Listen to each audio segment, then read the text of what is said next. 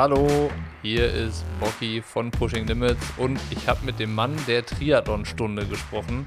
Florian Angert hat sich kurz nach dem Zielanlauf bei den Ironman-Weltmeisterschaften in St. George die Zeit genommen, um über sein Rennen und den fünften Platz zu sprechen. Also wer da nicht gebannt vorm Fernseher saß oder vorm Bildschirm das Rennen verfolgt hat, dem ist auch nicht mehr zu helfen. Also ich war auf jeden Fall Feuer und Flamme und habe irgendwann vor allen Dingen mitgefiebert mit Flo, dass er da auf jeden Fall sein Ziel wahrmachen kann und in den Top 5 landet. Hat er geschafft und im Podcast haben wir über viele Sachen gesprochen. Vor allen Dingen, was da mit der Verpflegung los war. Diejenigen unter euch, die das Rennen verfolgt haben, werden gesehen haben, dass Flo irgendwann relativ verzweifelt auf der Marathonstrecke in den Special Needs stand und sein Gel nicht gefunden hat. Wie das war, wie er damit umgegangen ist, dass das so nicht geklappt hat, wie er sich vorgestellt hat und so weiter, erzählt er im Podcast, aber auch, wie sich anfühlt, auf der Radstrecke mal den Moment zu erhaschen und die Ironman-Weltmeisterschaft anzuführen wie es gelaufen ist, was jetzt noch kommt, wie er sich von dem Rennen erholt, worauf er sich freut und so weiter und so fort. Hört einfach die nächste halbe Stunde und dann seid ihr im Bilde, was gerade bei Flo so abgeht. Ich glaube, der hat auf jeden Fall den Traumstart in die Triathlon-Saison 2022 erwischt und wir können gespannt sein, was noch so kommt. Und jetzt erstmal viel Spaß mit dem Podcast. Also Flo, auch nochmal ganz offiziell herzlichen Glückwunsch zum fünften Platz bei der Ironman-Weltmeisterschaft. Das war ja vorher so das ausgegebene Ziel. Du hast es ja dann auch relativ klar formuliert. Und ähm, muss man jetzt Angst davor haben, dass wenn du irgendwie ein klares Ziel vorher formulierst, dass das dann auch wahr wird? Das ist ja jetzt schon irgendwie nicht zum ersten Mal passiert. Ähm, bist du der neue Mr. Zuverlässig im Triathlon? ja, erstmal danke für die Glückwünsche. Ähm, ja, ich weiß es nicht. Also ich bin ja, wer mich kennt, äh, der weiß, dass ich jetzt nicht unbedingt der Mann für die ganz großen Ansagen bin, sondern dass ich da eher immer realistisch bleibe. Ähm, ich habe vor dem Rennen gesagt, dass eine Top-5-Platzierung auf jeden Fall drin ist, wenn ich eigentlich so für mich einen fast perfekten Tag habe. Ähm, jetzt ist es der fünfte tatsächlich geworden bei einem Tag, der auf jeden Fall nicht perfekt war. Ähm, ja, aber ich weiß nicht, ob ich dann in dem Fall Mr. Zuverlässig bin. Ich glaube, ich habe einfach ein gutes Rennen für mich gemacht, konnte sehr viel abrufen, was ich mir vorgenommen habe. Und ähm, es ist natürlich immer cool, wenn man vorher quasi eine Ansage macht und dann am Ende auch liefert. Ähm, ja, aber es, ich kann am Rennen nichts aussetzen. Also ich bin einfach, bin einfach happy, dass es geschafft ist. Meine Beine erinnern mich daran, dass ich gestern Sport gemacht habe. Acht Stunden lang und äh, ja, bin einfach echt happy. Jetzt wir können ja gleich nochmal so ein bisschen auch drüber sprechen, wie war das, wie ist das Rennen wirklich gelaufen, was war dann vielleicht nicht so perfekt äh, oder was hätte noch perfekter sein können. Aber erstmal ähm, so, wenn man so ein erfolgreiches Rennen hat, was mhm. geht dann danach in einem Vor? Ist dann erstmal so Leere da? Oder was war dann jetzt in den letzten Stunden los bei dir, so innerlich und was auf dich eingeprasselt ist? So, wie ist das so erfolgreich zu sein? ähm, ja, also erstens die letzten 10 Kilometer im Laufen war mir ehrlicherweise egal, was passiert, weil ich einfach nur noch über die Ziellinie wollte. Und danach war erstmal so, als ich in den Zielkanal eingelaufen bin, war einfach echt nur Freude. Also so, okay, ich habe es geschafft, ich habe das durchgezogen. Ähm, erste WM gefinisht quasi und dann direkt irgendwie auf 5 bester Deutscher, quasi viel Fernsehzeit, viel umgesetzt von dem, was ich mir vorgenommen habe, was eigentlich echt tatsächlich mein größtes, also ich habe ja auch vorher gesagt, Top 5 ist realistisch, aber ich mache es gar nicht an der Platzierung fest, sondern ich will da über die Ziellinie laufen und einfach mich gezeigt haben, was riskiert haben und einfach ein gutes Rennen für mich gemacht haben. Und das ist jetzt beides eingetreten, glücklicherweise, sowohl Top 5 als auch eben das Rennen, so wie ich es mir eigentlich vorgestellt habe. Ähm, ja, also es ist schwer, also so direkt danach wusste ich nicht so richtig, was ich damit anfangen soll. Jetzt inzwischen zackt es ein bisschen. Ähm, und einfach die, die Masse an Nachrichten und ähm, die ich bekommen habe, das ist schon echt cool und auch Leute, die, denen ich nie gerechnet habe, dass sie das Ganze irgendwie verfolgen, ähm, ist schon ist schon ein cooles Gefühl und leider kann ich nicht alle Nachrichten beantworten, aber ich, äh, ja, ist echt abgefahren irgendwie. Ist das neu? Also machst du jetzt so die Erfahrung zum ersten Mal, dass irgendwie so viel dann kommt von außen? In dem Maß schon, ja. Ich glaube, es liegt vielleicht einfach daran, dass es halt einfach eine Sportschau oder HR auch tatsächlich dann übertragen wurde. Also wir haben echt Leute geschrieben, mit denen ich, glaube ich, in der 8. oder 9. Klasse das letzte Mal Kontakt hatte, dass sie es verfolgt haben. Also ein Freund oder einer, der mit mir Abi gemacht hat, der arbeitet bei Sport 1, der hat, glaube ich, einen Artikel über mich dann geschrieben. Also es ist so, ähm, ist eigentlich ganz cool. Und ja, also in der Art und Weise ist es, glaube ich, ja, ist es auf jeden Fall das erste Mal, dass ich dies, diese Art an Aufmerksamkeit quasi da bekomme, was ich in gewisser Weise cool finde. Ähm, ja, aber andererseits ist auch schon ein bisschen äh, komisch. Also man weiß nicht so richtig, wie man es einordnen soll, aber ich glaube, ähm, ja, da brauche ich vielleicht noch zwei, drei Tage, bis, bis das sackt. Aber ich will mich jetzt nicht beklagen. ich wollte gerade sagen, das ist ja eigentlich was sehr Positives und ich glaube, ähm, ich würde dich jetzt mal nicht, nicht so einschätzen, dass du der Typ bist, der dann, ähm, weiß ich nicht, plötzlich zwei Kopf, Köpfe größer wird und äh, mehr auf sich hält, als es vorher gemacht hat, sondern dass du weiter da irgendwie realistisch durch die Triathlon-Welt äh, gehst. Aber ähm, ich würde sagen, worüber wir sprechen müssen, äh, das ist auch die Frage, die bei Instagram am allermeisten kam, bevor wir dann vielleicht ja. über den kompletten Rennverlauf sprechen, ist ja. die Sache mit dieser Verpflegungsstelle. Also ähm, ich habe dich da stehen sehen und äh, plötzlich hatte ich selber beim Zugucken 20 äh, Schläge mehr Puls. Ähm, ich meine, was, was ist da los? Also ähm, man hat gesehen, du suchst deine Verpflegung in der Special Needs Abteilung und hast sie nicht ja. gefunden, hast dann gestikuliert, Kopf geschüttelt und warst nicht zufrieden mit dem, was da gerade passiert. Ähm, also so die, die beiden Fragen, die am meisten gestellt wurden, waren, ähm, was war los? Und mhm. was hat das für einen weiteren Rennverlauf bedeutet? Ja, also ähm, ich habe ja, ähm, wie umschreibe ich es, ohne irgendwie auf die Füße zu treten?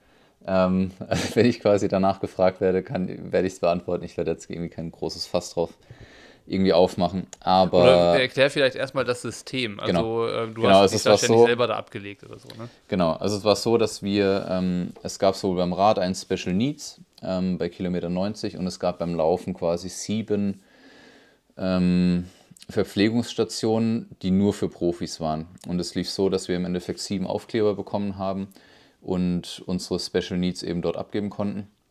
Ähm, am Rennmorgen haben wir die quasi in der Wechselzone abgegeben und dann wurde uns gesagt, dass das eben im Endeffekt auf sieben Tische, also an sieben Verpflegungsstationen eben verteilt wird. Und ähm, ich habe sechs Wasserflaschen abgegeben und eine Flasche mit Gel. Ähm, jetzt könnt ihr raten, was ich bekommen habe im Rennen und was ich eben nicht bekommen habe. Ähm, ich hatte nämlich sechs Wasserflaschen an unterschiedlichen Stellen, aber ich hatte eben diese eine Gelflasche nicht, die äh, ja, man, man plant halt seinen Marathon einfach mit einer gewissen Ernährungsstrategie und ähm, wenn, ich wusste auch nicht, dass da Kameras draufhalten oder so, aber der Zeitpunkt war so, dass ich so bis so ab Kilometer 15 bin ich dann eigentlich ganz gut in den Flow reingekommen und ich habe mich echt eigentlich gut gefühlt, auch wenn es hart war, aber ich hatte Verpflegung, Kühlung etc. alles wirklich richtig gut im Griff und habe so wirklich mich drauf gefreut, quasi an die Verpflegung zu kommen, wo ich wusste, okay, Verpflegung 4, äh, hier Gelflasche raus aus dem Anzug und die neue nehmen. Und dann läuft man um die Ecke und läuft auf die Verpflegung zu und schaut dann Tisch 2, Position 6, wo ähm, immer mein Zeugs stand und dann liegt da eben keine Gelflasche. Und in dem Moment steht man da und denkt, ja, scheiße, also auf gut Deutsch, was, was mache ich jetzt? Also ich muss noch 22 Kilometer irgendwie laufen, es wird nicht, es wird nicht kühler, es wird nicht weniger anstrengend. Ähm, was mache ich jetzt? Und das ist halt das, wenn man quasi alles darauf auslegt, dass du, du planst damit, um eben über den Rest, um, um über den zweiten Halbmarathon zu kommen. Und dann steht man da und man fragt die Volunteers, die vielleicht in dem Fall nichts können, aber dann fragt man einfach, ja, Startnummer 18, wo, wo ist es? Ja, sorry, können wir nicht finden. Und dann rumgeguckt und ähm, dann bin ich noch dann habe ich auf einen anderen, auf einen Nachbartisch geguckt und habe tatsächlich Sebis Flasche da liegen sehen. Ja. Es war eine Flasche, die genauso aussah wie meine. Und da habe ich die gegriffen, weil ich dachte, ähm, okay, vielleicht haben sie einfach auf den falschen Tisch gelegt. Und dann beim Weglaufen habe ich gesehen, ach fuck, das ist ja äh, die Flasche von Sebi. Und dann habe ich sie halt wieder zurückgelegt, weil äh, witzigerweise hat er im Nachgang gesagt, ich hätte sie nehmen können, aber ja, gut, man braucht nicht drüber diskutieren. Ja. Das macht man nicht. Punkt. Ähm, habe ich sie wieder zurückgelegt, bin dann noch weiter vor. Dann war nochmal die reine Special Needs, wo auch die Age Grouper drauf zugreifen können. Da war mein Beutel auch nicht. Ähm, dann bin ich halt weitergelaufen, habe mich aufgeregt. und bin dann auf dem Rückweg quasi, habe ich halt nochmal nachgefragt, auch dann bei einem Offiziellen, der halt das dann wohl irgendwie klären wollte. Also Ende vom Lied war, ich habe die Flasche nie gesehen, ich werde sie auch nie mehr sehen. Ähm, ja, ich meine, dass ich am Ende dass ich da im Endeffekt dann auf 180 war, ähm, braucht man sich jetzt auch, glaube ich, mache ich auch keinen Hehl draus, dass ich da vielleicht mich zu sehr aufgeregt habe, weil es, ja, also in der Situation war es einfach, du siehst halt in dem Moment einfach das Rennen, okay, Haken dahinter, das kannst du jetzt in die Tonne treten. Weil du halt einfach noch 20 Kilometer durchmisst und ich meine, das ist auf mich individuell angepasste Ernährung mit entsprechendem Salzgehalt, Kohlenhydratgehalt. Die Kohlenhydrate waren tatsächlich kein Problem, das reinzubekommen, weil ich dann auf das, vom, das Gel halt vom äh, Sponsor zurückgegriffen habe und auf Gatorade und Cola. Alle drei Sachen kann ich jetzt nicht mehr sehen. ähm, das Problem war tatsächlich am Ende, um auf die zweite Frage einzugehen, was das für den weiteren Verlauf bedeutet hat, dass ich einfach nicht das Salz reinbekommen habe, was ich normal in meiner Verpflegung habe und dadurch die letzten fünf Kilometer wirklich sehr, sehr stark mit Krämpfen zu tun hatte. Also dass ich einfach im einen Schritt hat die rechte Wade wehgetan, im nächsten Schritt der linke Oberschenkel, dann auf einmal beides zusammen, dann habe ich die Zehen so ein bisschen bewegt im Schuh, dann war es für fünf Schritte wieder gut und aber so einfach in der normalen Laufbewegung auf einmal irgendwo Krämpfe bekommen. Und das war, da waren die letzten zwei Kilometer waren schon echt ein Krampf im wahrsten Sinne. Ein Krampf, Kampf, wie auch immer. Ähm, ja, also deswegen bin ich umso glücklicher, dass ich da noch am Ende als Fünfter über die Ziellinie gekommen bin. Und dass ich auch mit so einer Situation im Rennen man will nicht, dass sie auftritt, aber ich glaube, es ist auch extrem wichtig, dass, wenn sie auftritt, wie man damit umgeht. Und ich hätte natürlich wirklich halt diesen Haken dahinter machen können und sagen, okay, das Ding ist jetzt gelaufen. Äh, andererseits ist es, glaube ich, einfach so, man darf da niemals aufgeben. Ich meine, es geht noch lang genug und dass am Ende noch deutlich mehr Leute hochgegangen sind, beziehungsweise auch einfach dann ausgestiegen sind, hat man auch gesehen, dass es, es ist am Ende immer wert, das Ding einfach durchzuziehen. Äh, zwei Fragen habe ich. Äh, die eine ist wahrscheinlich kurz und einfach beantwortet. Ähm, ist das noch mehr Profis passiert? Hast du irgendwas gehört, dass ähm, andere auch mit dem Problem zu kämpfen hatten, dass keine Verpflegung in der Special Needs lag? Also ich weiß es unter anderem, also von einem weiß ich es, mit Daniel, von Daniel Beckegaard weiß ich es. Ähm, mhm. Wir haben jetzt ja hier die zwei Wochen zusammen gewohnt. Dem ist es auch passiert, ähm, nicht an der gleichen Stelle. Der hat das irgendwie, die Strategie, seine Strategie war ein bisschen anders, aber der hat es auch nicht bekommen. Ähm, von anderen Profis weiß ich, das, weiß ich das tatsächlich nicht. War, ich war auf jeden Fall kein Einzelfall. Okay. Also ich glaube, ähm, so ist jetzt ein Kommentar, weiß nicht, ob man mit dem was anfangen kann von mir, aber ähm, ich glaube, es geht ja gar nicht darum, jetzt im Nachhinein jemand auf die Füße zu treten, aber nee, genau. Ähm, es kann ja trotzdem irgendwie hilfreich sein, ähm, weiß nicht, dass, dass die Rückmeldung zu geben, dass es vielleicht nicht geklappt ja. hat oder so, weil am Ende, ich glaube, Fehler passieren und wenn dann jeder daraus lernt, Richtig. dann ähm, seid ihr jetzt irgendwie die Gelackmeilten, die es vielleicht getroffen hat im, im ersten Moment, aber ähm, wie ich das mitbekommen habe, war das ähm, eine Veranstaltung, die eh mit immens großem organisatorischen Aufwand irgendwie nur möglich war. Auch das, das Schwimmen morgens äh, war, glaube ich, 30 Kilometer entfernt ja. und alle sind mit irgendwelchen Schu Schulbussen da rausgefahren worden. Richtig. Und allein wer das Szenario von Frankfurt kennt mit den zwei Wechselzonen, die dann noch ja. verhältnismäßig nah beieinander sind, weiß ja schon, wie, wie chaotisch, ähm, ja. natürlich auch ungewollt chaotisch das zugeht. Von daher, ähm, so doof es ist, es macht ja keiner extra, ne? Ja, nee, richtig. Also es geht jetzt auch nicht darum, irgendjemand in die Schuld zuzuweisen. Ähm, wir haben das gestern schon angemerkt und haben da Kontakt auf jeden Fall aufgenommen und ich werde jetzt heute auch nochmal das Gespräch quasi suchen mit, ähm, mit Ironman, weil ich glaube, es einfach, es darf bei einer Weltmeisterschaft nicht passieren. Ich glaube, da braucht man nicht brauchen wir nicht drüber diskutieren und es geht auch nicht darum, ob das Rennen besser gelaufen wäre oder schlechter, hätte ich das bekommen, sondern ich bin mega happy mit dem fünften Platz. Ich habe die Situation gut gelöst, aber ähm, gleichzeitig, ja, ist halt einfach ärgerlich und ich glaube, es allein wenn das noch besser klappt, ist tatsächlich noch ein bisschen was drin. Ähm, da mache ich jetzt auch keinen Hehl draus, aber ähm, wie gesagt, es geht nicht darum, irgendwem Schuld zuzuweisen oder darüber nachzudenken, was wäre, wenn, sondern ich bin happy mit dem fünften Platz und wie du sagst, Fehler können passieren. Ähm, es war ein immens logistischer Aufwand, das muss man schon sagen. Also wir wohnen tatsächlich in Washington. Das ist in der Mitte zwischen See und, also zwischen der ersten und der zweiten Wechselzone. Es gab aber nur, wir mussten Shuttles nehmen, weil sie keine Autos zum See durchgelassen haben. Mhm. Und ähm, das heißt, wir mussten von Washington 15 Minuten in die Stadt fahren um wieder 45 Minuten quasi zurück zum See zu fahren. Oh. Und ein Großteil der Athleten hat tatsächlich in Washington gewohnt und dann eben in diesen alten Schulbussen, die VIPs hatten, tatsächlich äh, sehr schön klimatisierte Touristenbusse. ähm, ja, gut, Prioritäten kann man setzen, aber nee, also das, ja, Fehler passieren. Ähm, vielleicht wird es eine Auflösung dazu geben, die jetzt auch keinem hilft, ehrlicherweise, aber ja. es geht einfach darum, dass das nicht nochmal passiert. Ja, die zweite Frage, die ich äh, zu der Situation äh, hätte, ist, wie hast du das geschafft, halt nicht aufzustecken? So, also das äh, interessiert mich auch aus ganz persönlichem Interesse, ähm, wie, wie das geht, wenn im Rennen was Unvorhergesehenes passiert, was dir jetzt nicht in die Karten spielt. Es kann ja auch natürlich was Positives passieren, dass vielleicht dann vielleicht Rückenwind oder eine Überraschung und das ist ja. dann nochmal irgendwie, dass extra was freigesetzt wird. Und das ist ja jetzt was, das ist halt irgendwie mit rennentscheidend oder für, zumindest mal für deine Leistung irgendwie total wichtig. Ja.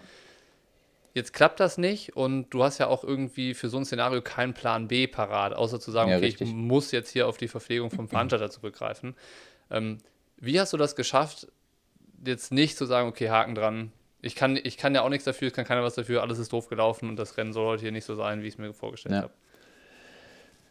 Ja gut, ich meine, im Endeffekt in der Situation, ich glaube, es ist passiert, als ich irgendwie auf Platz 2 lag oder auf 3, ich weiß es gar nicht. Ähm, ich habe eine ganze Ecke Zeit verloren, äh, da als ich einfach nur rumstand und da halt das Zeugs gesucht habe. Ähm, ich meine, im Endeffekt, irgendwann ist es dann so, man läuft dann halt weiter, weil man kann es halt nicht ändern. Meine Hoffnung war dann noch, dass sie es vielleicht einfach an den falschen Tisch gelegt haben, also dass es eine Station weiter war. Und dann habe ich gesagt, okay, jetzt egal, dann laufe ich weiter. Ich nehme jetzt halt Gels mit und schaue, was ich sonst an Energie reinbekomme. Ähm, Simon war ja an der Strecke, da hat irgendwie Philipp über Kati, hat dann irgendwie noch da Informationen weitergegeben. Die haben auch gemeint, einfach das nehmen, was halt geht. Und ich wusste, ich habe eine ähnliche Erfahrung in Tulsa gemacht, als ich zwar die Verpflegung hatte, aber mich einfach zu wenig, zu wenig zu mir genommen habe, wo dann auch mit Gatorade und Cola schon nochmal so eine zweite Luft kommen kann. Ähm, und in dem Moment war halt einfach, okay, ich muss irgendwie Energie reinbekommen. Wie schaffe ich das? Ja gut, es ist nur, ich habe nur die Möglichkeit, das vom Veranstalter zu nehmen. Ähm, und dann ist es halt einfach so gefühlt, es hat ein bisschen geholfen, dass der Weg runter quasi zum zu Kilometer 30, dass es eher bergab ging. Da ist es so ein bisschen gerollt. Der Rückweg war natürlich dementsprechend bergauf. Der hat, ja, der hat dann keinen Spaß mehr gemacht. Ähm, nee, aber irgendwie, es war halt, ich hatte Zeitabstände, ich wusste, dass alle hinten dran auf jeden Fall leiden und ähm, Sam Laidlow ist vor mir gelaufen, den ich auch, obwohl ich, obwohl es mir da echt nicht mehr so gut ging, obwohl habe ich ihn trotzdem noch eingeholt oder bin auf ihn aufgelaufen. Das hat sicherlich mental nochmal geholfen. Auch wenn dann noch ein, wenn Sanders und auch ein Chris äh, Lieferman auch noch an mir vorbeigelaufen sind, aber das war mir in dem Moment echt egal, weil ich dachte, okay, jetzt einfach du machst das, was, was ich, also ich mache das, was ich jetzt hier kann, einfach unter den Umständen. Es ist jetzt so, ich kann es nicht ändern. Ich versuche mich trotzdem weiter zu kühlen, zu ernähren. Ähm, schaue, dass mir die Gels nicht wieder hochkommen und habe es dann halt irgendwie durchgezogen. Ich war so gottfroh, als ich endlich auf diesem Berg dann war und als es nur noch vier Kilometer oder fünf bergab ging, die dann, die haben auch keinen Spaß mehr gemacht, weil ich echt gucken musste, dass mir nicht bei jedem Schritt da irgendwo die Muskulatur komplett zugeht. Aber ja, es war einfach irgendwie ich sage, okay, jetzt hast du 38 Kilometer geschafft, dann schaffst du die vier auch noch. du hast dann auch im äh, Zielinterview bei der Sportschau gesagt, äh, irgendwann hast du nur so von Schritt zu Schritt gedacht. So. Ja. ja, weil ich mich bei jedem Schritt darauf konzentrieren musste, okay, jetzt, jetzt hat die rechte Wade gekrampft, hoffentlich beim nächsten Schritt nicht. Und dann ging das halt immer so, immer so weiter. Ja, krass. Und dann, ähm, also ich stelle es mir, oder was heißt, ich stelle es mir so vor, ich weiß halt genau, dass das was wäre, wo, wo ich persönlich in eine total negative Spirale geraten würde, wenn sowas passiert. Also sei es einmal ja. das mit der Verpflegung oder auch so, dass wirklich jeder Schritt schmerzt und immer so kurz vorm Krampf ist. Ja. Ähm, was würdest du sagen, es war am Ende ab Halbmarathon vielleicht eine reine Willensleistung, dass du den fünften Platz geholt hast? Sicherlich. Also sicherlich eher ab Kilometer 30, weil ich mich so um Halbmarathon, ich glaube, das hat nochmal die ganze Ernährungssituation hat auch mal so viel Adrenalin freigesetzt, dass ich tatsächlich dann nochmal echt gut laufen konnte. Ähm, und ich wusste, dass es spitz auf Knopf ausgehen würde, aber eher so ab Kilometer 30 oder die letzten 12 Kilometer hoch und dann auch das Bergabstück, das war schon mehr Willensleistung. Und dann irgendwann habe ich dann halt angefragt zu, äh, angefangen zu fragen, von wegen wann, wie sieht es nach hinten aus? Und als es dann halt irgendwie zwei Minuten Lücke waren, war dann klar, okay, jetzt egal wie, bring das Ding einfach irgendwie durch. Das wird dann am Ende, wird es dann schon der fünfte Platz und dann ehrlicherweise, wenn ich am Ende auch Sechster oder Siebter geworden wäre, dann wäre es auch noch okay gewesen, weil ich hätte 0,0 dagegen setzen, äh, dagegen zu setzen gehabt. Deswegen, äh, also war auf jeden Fall, war auf jeden Fall eine Willensleistung und ich glaube, am Ende wurde ich doch dann ganz gut dafür belohnt. Eine Frage noch zum Laufen, weil dann müssen wir ja noch über die anderen beiden Disziplinen sprechen.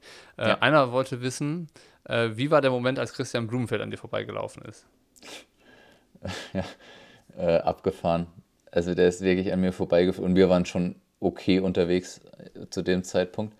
Also, da war ich, glaube ich, kurz hinter Sam Laidlow. Aber er ist, also er ist einfach vorbeigeflogen und es sah so, so easy aus und so, es war einfach schnell. Also ich meine, er ist eine 2,38 auf dem Kurs gelaufen. Vielleicht gibt es irgendwie ein paar Strava-Daten von ihm oder auch von anderen. Also der, das hat, das ist eine krasse Zeit für diesen Kurs. Ja. Also wirklich, da, es gab keinen, der ihn an diesem Tag hätte schlagen können. Also da brauchen wir nicht mehr, brauchen wir gar nicht drüber diskutieren. Ja, also da ist dann auch jetzt irgendwie äh, in dem Moment irgendwie einfach nur Bewunderung dann da, oder? Ich habe gedacht, okay, krass, also so wie er läuft und wenn er das durchzieht, dann hat er auf jeden Fall das Ding verdient, also den Sieg. Also ehrlich, da gibt es nichts anderes, da kann man nichts anderes zu sagen. Ja, ja, krass. Wäre die Frage auf jeden Fall auch beantwortet. Ähm, jetzt arbeiten wir uns so ein bisschen äh, durch dein Rennen und durch die Fragen. Ähm, ja.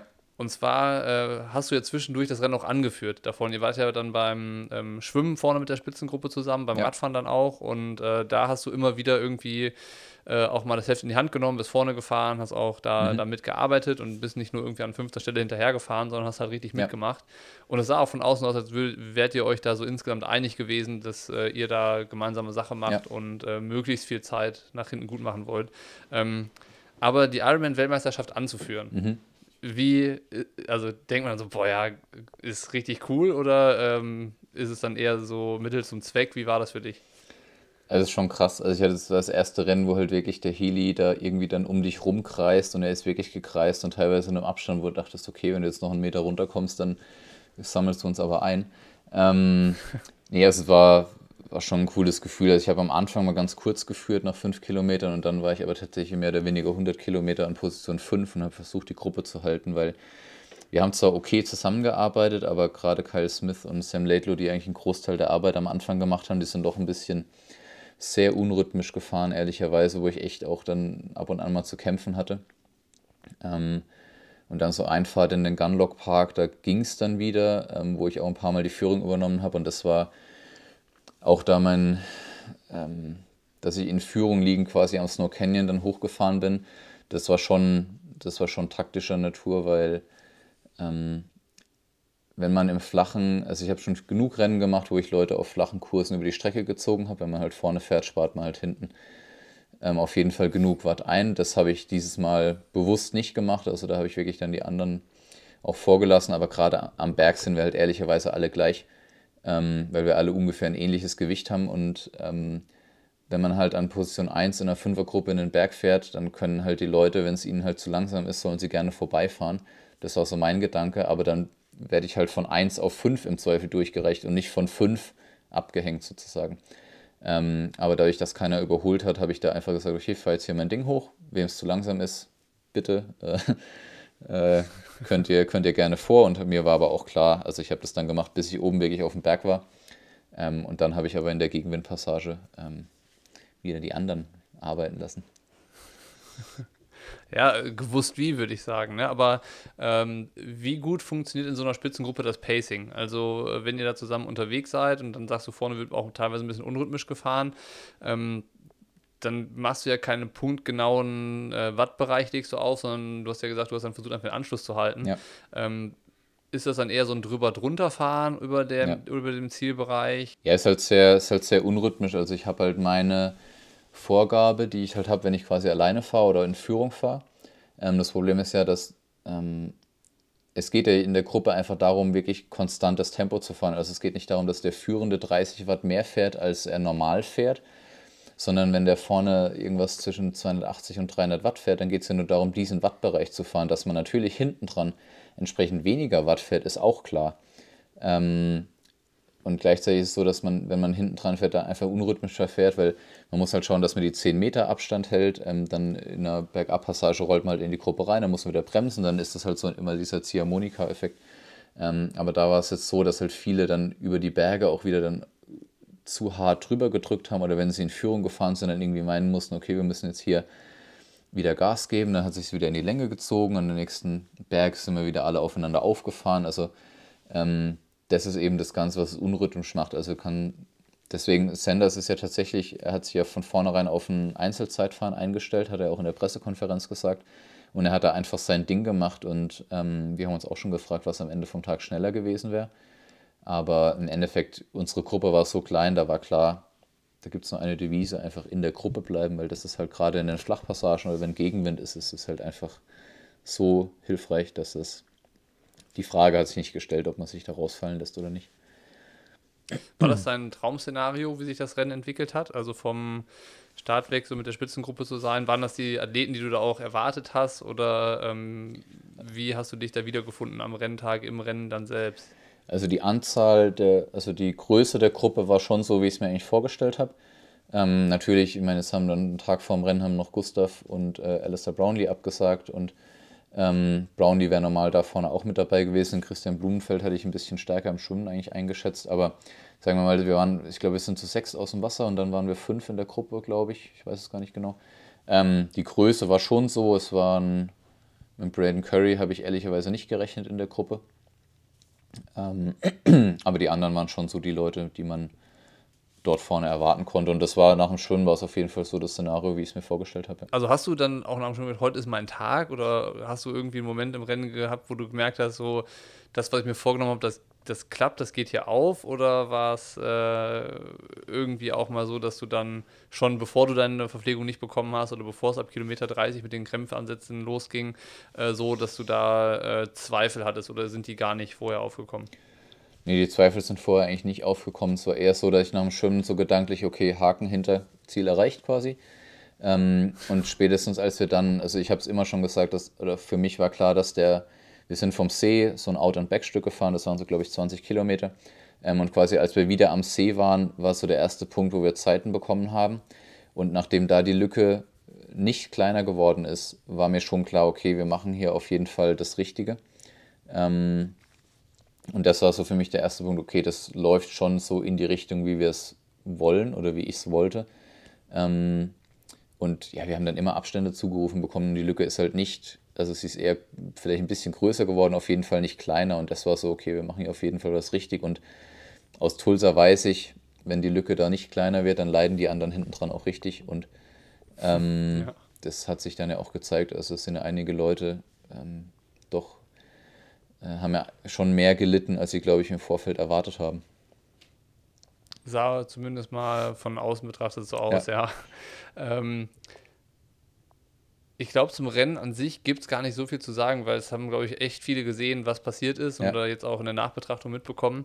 Ähm, was mich eigentlich noch interessieren würde, weil du giltst ja jetzt nicht so als der Vielstarter unter den äh, Profi-Triathleten. Ja. Wie sieht jetzt die Zeit ähm, die jetzt kommt, aus? Also wie lange brauchst du, um dich zu erholen? Wie sieht so ein Trainingsstart aus? Äh, hast du da schon Pläne gemacht? Und wie geht die Saison, die ja jetzt gerade eigentlich erst anfängt, ja. ähm, bei dir weiter? Also wo können Leute dich mal in Action sehen, wenn sie darauf Lust haben? Ähm, ehrlicherweise werde ich jetzt anfangen, auch auf dem Rückflug mir darüber wahrscheinlich Gedanken zu machen. Ich habe so ein paar Ideen schon im Kopf. Also ich würde gerne noch ein 73 in Deutschland machen, äh, Ende Juli äh, wäre, glaube ich, ganz cool, mal wieder ein deutsches Rennen zu machen. Ähm, auf jeden Fall, ich meine, jetzt geht alles Richtung Hawaii, da werde ich alles drumherum planen. Ich könnte mir vorstellen, auf dem Weg dorthin die US Open von der PTO zu machen. Ähm, ja, einfach noch zwei, drei 73 Rennen in Europa. Ich werde auf jeden Fall nochmal ein, das ein oder andere Trainingslager machen. Ähm, aber was jetzt genau tatsächlich, da werde ich mir jetzt Gedanken drüber machen. Und zum Thema Erholung, ich hoffe, dass der Flug meine Beine nicht nochmal komplett zerstört. Ähm, da werde ich wohl im Zweifel ein paar Einheiten beim Physio einschieben müssen. Aber ja, also ich schaue, dass ich mich jetzt einfach irgendwie ein bisschen bewege, auch wenn mir das Gehen noch schwerfällt, speziell das Treppensteigen, ist es doch gut, wenn man sich, wenn man in Bewegung bleibt und ich werde irgendwie anfangen mit ein bisschen Schwimmen, easy aufs Rad vielleicht irgendwie meine Freundin beim, wenn sie läuft, quasi einfach im Rad nebenher begleiten, einfach ein bisschen runterkommen. Und ja, also so ein, zwei Wochen wirklich easy, Fuß vom Gas und dann so langsam wieder anfangen und dann eben alles auf Hawaii ausrichten. Gibt es nach dem Rennen von gestern was, worauf du dich dieses Jahr noch ganz besonders freust? Auf den Urlaub nach Hawaii. also wirklich einfach und, äh, komplett Beine hoch und wirklich nichts tun und einfach irgendwie Hawaii hoffentlich genießen. Ja, wir werden es äh, verfolgen und ich glaube, ein paar mehr Leute ähm, als vorher werden es auch verfolgen bei dir und äh, dich ab sofort noch stärker auf dem Radar haben. Hoffentlich. Und ähm, bei den Rennen, die kommen, auf jeden Fall ein Auge drauf werfen. Äh, vielen Dank, dass du dir jetzt äh, direkt unmittelbar nach dem Rennen da die paar Stunden, die es jetzt her ist, die Zeit genommen hast, äh, um hier im Podcast nochmal über das Rennen zu sprechen. Ich habe gehört, oder du hast ja vorhin auch erzählt, dass jetzt so ein bisschen äh, auch Termine noch vor Ort anstehen mit ähm, Interview bei Trimark in der Live-Show, ja. die, glaube ich, dann heute Abend ausgestrahlt wird. Also der Podcast kommt ja am Montag ja. erst, das heißt, die Leute können bei YouTube nochmal schauen, wenn sie da mehr hören wollen von dir. Und ähm, dann kommt noch Siegerehrung und ja, genau. äh, dann wird hoffentlich auch ein bisschen gefeiert. Ja, wir gehen morgen, morgen noch nach Vegas. Das heißt, entweder komme ich mit doppeltem Preisgeld heim oder gar nicht oder ohne. Alles auf schwarz. ähm, nein, wenn es da noch Tipps gibt, auf was man setzen muss, gerne, gerne her damit. Äh, nee, also ja, wir werden das jetzt heute. Wir haben gestern schon dann ganz gut einfach entspannt noch irgendwie Pizza und Bier. Ähm, und ja, jetzt werde ich es, wie gesagt, noch die nächsten Tage ein bisschen genießen und dann äh, ja, geht es irgendwann wieder weiter verdient ist verdient. Erhol dich gut auf jeden Fall. Dankeschön. Und dann freuen wir uns auf eine spannende Saison. Ja. Danke dir. Danke dir.